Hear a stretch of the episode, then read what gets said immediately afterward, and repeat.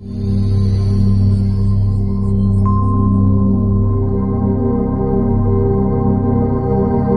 rappel avant de retrouver nos confrères d'Europe 1. Euh, Sébastien est en ligne, bonsoir. Oui, bonsoir. Bienvenue Sébastien. Merci, bonsoir donc à tous les auditeurs. Puis merci de, de proposer l'émission où tout le monde peut s'exprimer.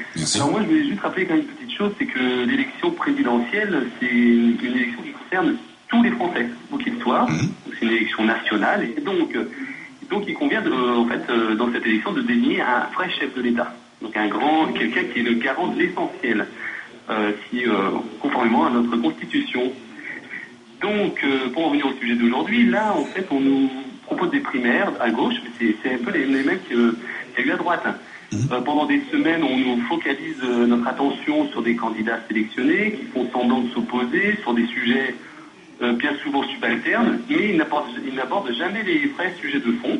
Donc alors, qu'est-ce qu'il faut attendre de ces candidats en ce qui concerne la Martinique Euh, Eh bien, la réponse, elle est simple, il n'y a rien à attendre de ces candidats-là.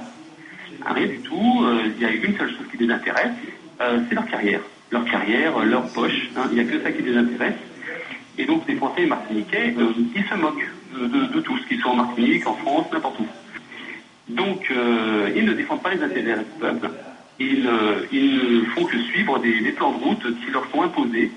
À tes yeux, à tes yeux, ce sont des carriéristes. Pardon? À tes yeux, ce sont des carriéristes. Oui, tout à fait. Ce sont des, ce sont des carriéristes et en fait, ils suivent un plan de route qui leur est imposé et c'est ça qui leur aide d'exister médiatiquement. C'est ça qui leur permet d'aller à la télé, à la radio et, et- et d'être dans tous les journaux. David disait tout à l'heure euh, que les Français ils voteront euh, certainement pour un outsider.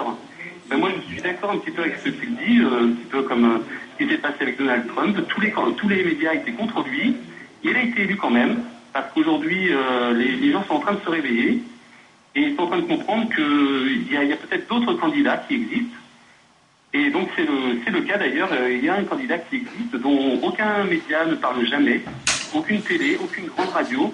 Euh, c'est Monsieur François Asselineau de l'Union populaire républicaine.